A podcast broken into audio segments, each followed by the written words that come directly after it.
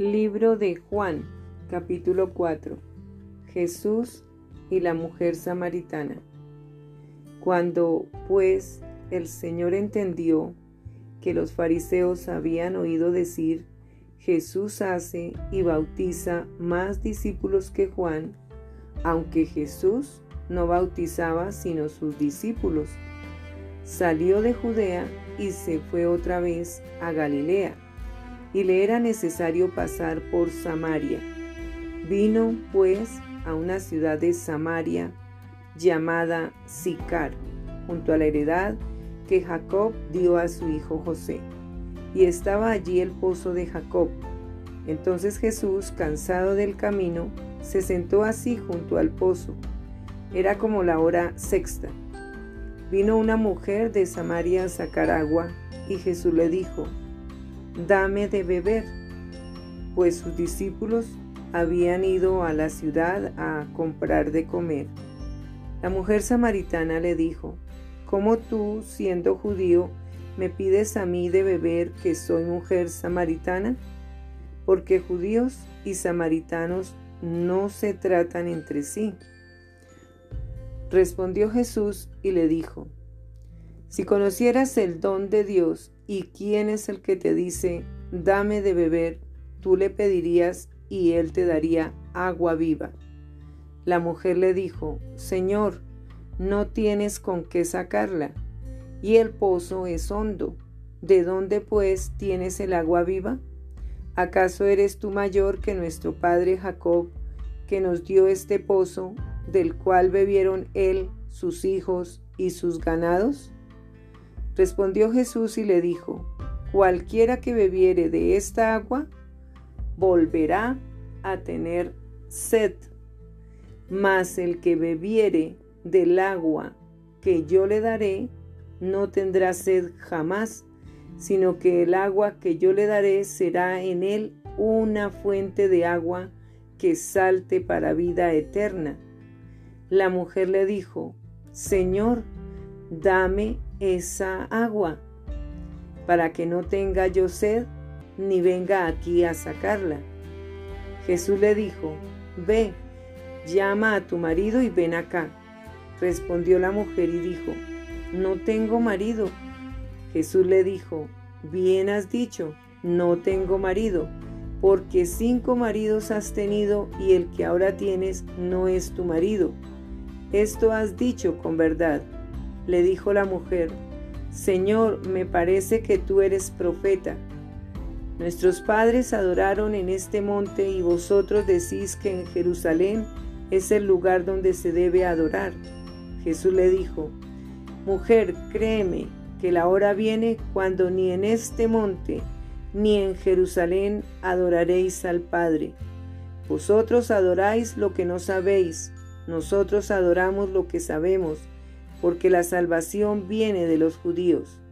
Mas la hora viene y ahora es cuando los verdaderos adoradores adorarán al Padre en espíritu y en verdad, porque también el Padre tales adoradores busca que le adoren. Dios es espíritu y los que le adoran en espíritu y en verdad es necesario que adoren. Le dijo la mujer, Sé que ha de venir el Mesías llamado el Cristo. Cuando Él venga nos declarará todas las cosas. Jesús le dijo, Yo soy el que habla contigo. En esto vinieron sus discípulos y se maravillaron de que hablaba con una mujer. Sin embargo, ninguno dijo, ¿qué preguntas? ¿O qué hablas con ella? Entonces la mujer dejó su cántaro y fue a la ciudad y dijo a los hombres, Venid, ved a un hombre que me ha dicho todo cuanto he hecho. ¿No será este el Cristo? Entonces salieron de la ciudad y vinieron a él. Entre tanto los discípulos le rogaban diciendo, Rabí, come. Él les dijo, yo tengo una comida que comer que vosotros no sabéis. Entonces los discípulos decían unos a otros, ¿le habrá traído alguien de comer? Jesús les dijo, mi comida es que haga la voluntad del que me envió y que acabe su obra. ¿No decís vosotros, aún faltan cuatro meses para que llegue la siega? He aquí os digo, alzad vuestros ojos y mirad los campos, porque ya están blancos para la siega. Y el que ciega recibe salario y recoge fruto para vida eterna, para que el que siembra goce juntamente con el que ciega, porque en esto es verdadero el dicho, uno es el que siembra y otro es el que ciega. Yo os he enviado a cegar lo que vosotros no labrasteis, otros labraron y vosotros habéis entrado en sus labores. Y muchos de los samaritanos de aquella ciudad creyeron en él por la palabra de la mujer que daba testimonio, diciendo, me dijo todo lo que he hecho. Entonces vinieron los samaritanos, él a él y le rogaron que se quedase con ellos y se quedó allí dos días. Y creyeron muchos más por la palabra de él y decían a la mujer, ya no creemos solamente por tu dicho, porque nosotros mismos hemos oído y sabemos que verdaderamente este es el Salvador del mundo, el Cristo. Jesús sana al hijo de un noble.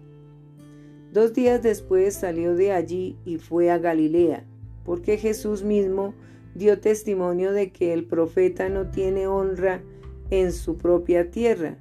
Cuando vino a Galilea, los galileos le recibieron, habiendo visto todas las cosas que había hecho en Jerusalén, en la fiesta, porque también ellos habían ido a la fiesta.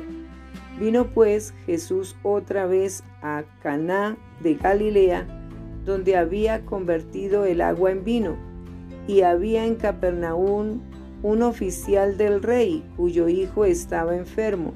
Este cuando oyó que Jesús había llegado de Judea a Galilea, vino a él y le rogó que descendiese y sanase a su hijo que estaba a punto de morir.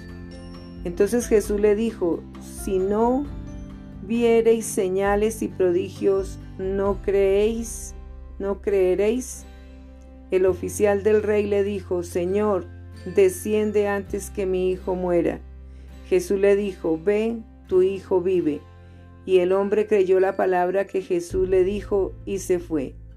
Cuando ya él descendía, sus siervos salieron a recibirle y le dieron nuevas, diciendo, Tu hijo vive. Entonces él les preguntó, a qué hora había comenzado a estar mejor. Y le dijeron, ayer a las siete le dejó la fiebre. El padre entonces entendió que aquella era la hora en que Jesús le había dicho, tu hijo vive, y creyó él con toda su casa. Esta segunda señal hizo Jesús cuando fue de Judea a Galilea. Libro de Juan capítulo 5 El paralítico de Betesda. Después de estas cosas había una fiesta de los judíos, y subió Jesús a Jerusalén. Y hay en Jerusalén, cerca de la puerta de las ovejas, un estanque llamado en hebreo Betesda, el cual tiene cinco pórticos. En estos yacía una multitud de enfermos, ciegos, cojos, y paralíticos que esperaban el movimiento del agua, porque un ángel descendía de tiempo en tiempo al estanque y agitaba el agua, y el que primero descendía al estanque después del movimiento del agua quedaba sano de cualquier enfermedad que tuviese. Y había allí un hombre que hacía 38 años que estaba enfermo.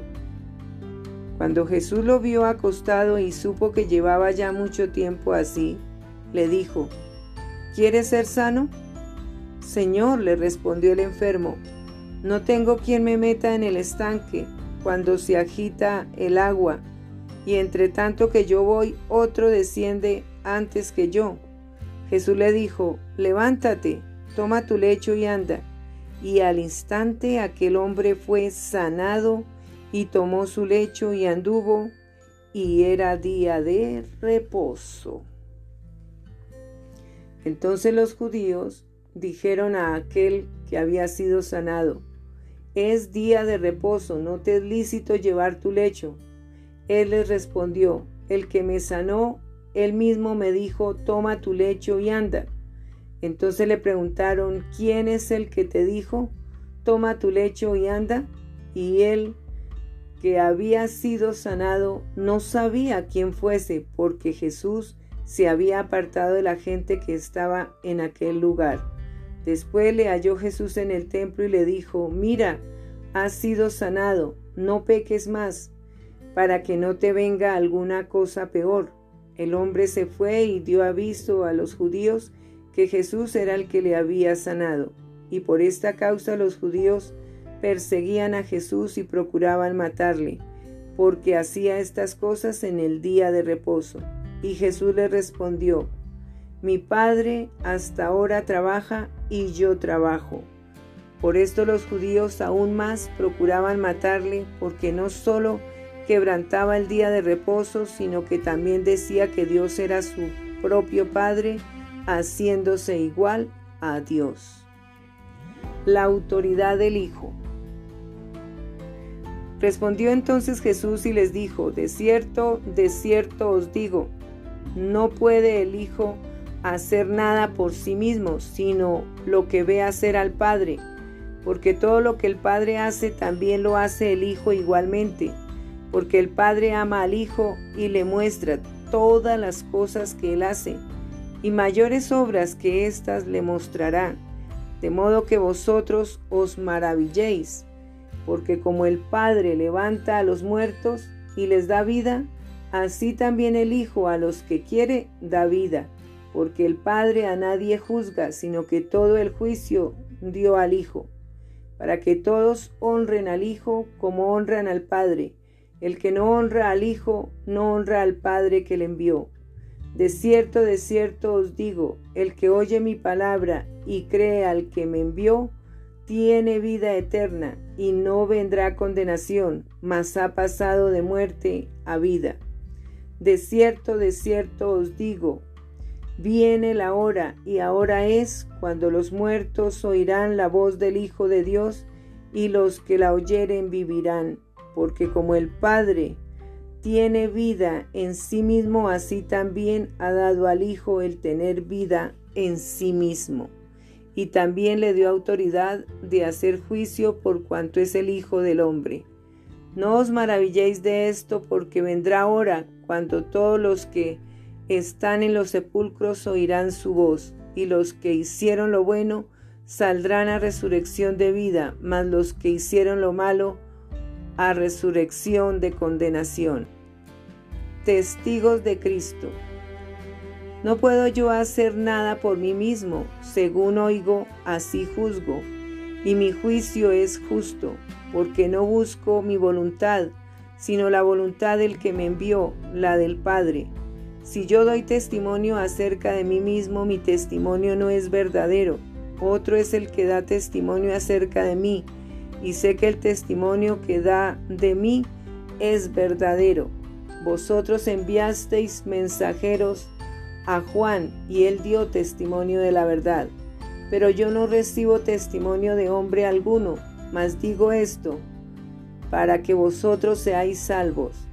Él era antorcha que ardía y alumbraba, y vosotros quisisteis regocijaros por un tiempo en su luz.